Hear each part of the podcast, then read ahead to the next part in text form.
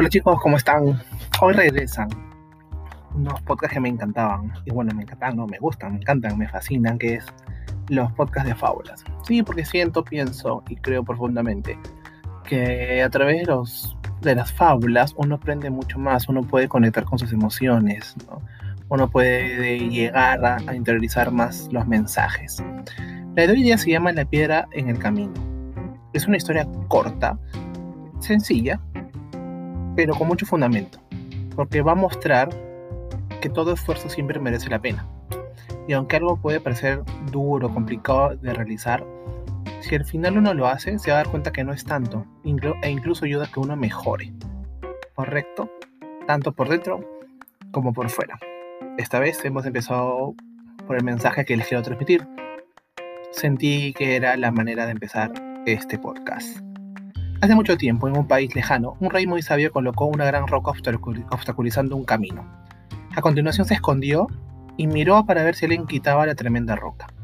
Algunos de los comerciantes más adinerados del país, cortesanos o algunos relajados, por decirlo de una forma, que atravesaban diariamente ese sendero, siempre rodeaban la, piedra, la roca, y se iban culpando al rey, porque era injusto que él había colocado esa piedra grande en el camino.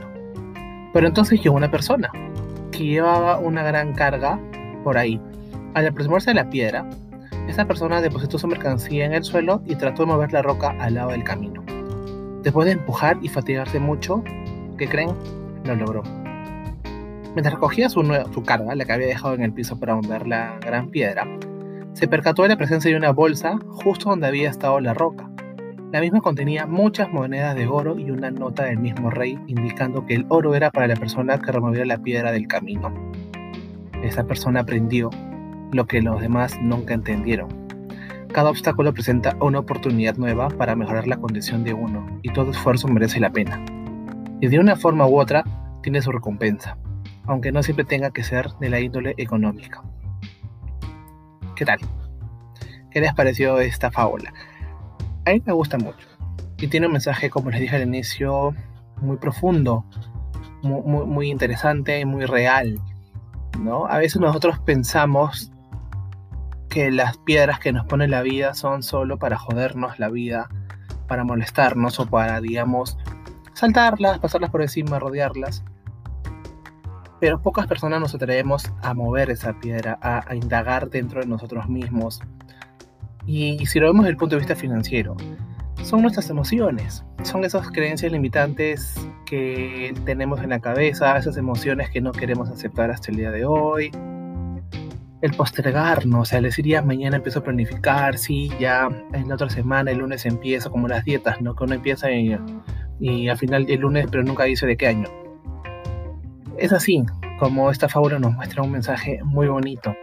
En el momento que uno desee y vuelva a pensar en uno mismo, porque en algún momento lo hiciste, solo que por circunstancias de la vida te fuiste hacia otros lados, te das cuenta que puedes mover cualquier piedra que esté en tu camino, que esté enfrente de ti, porque tienes las herramientas, tienes las habilidades, tienes las capacidades.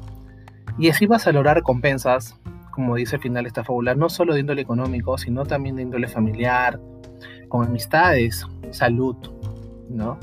Porque debemos saber que la abundancia no solo debe ser dinero para nosotros. Cuando encontremos un equilibrio financiero entre mente y corazón, te darás cuenta que el dinero va a llegar por sí solo.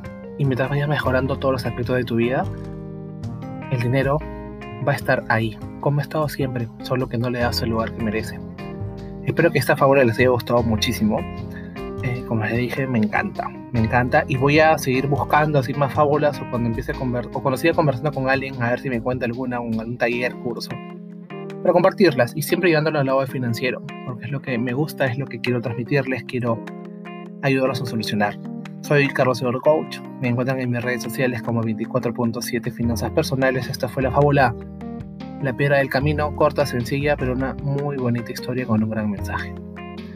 Nos escuchamos en el próximo. Un abrazo para cada uno. Bye bye.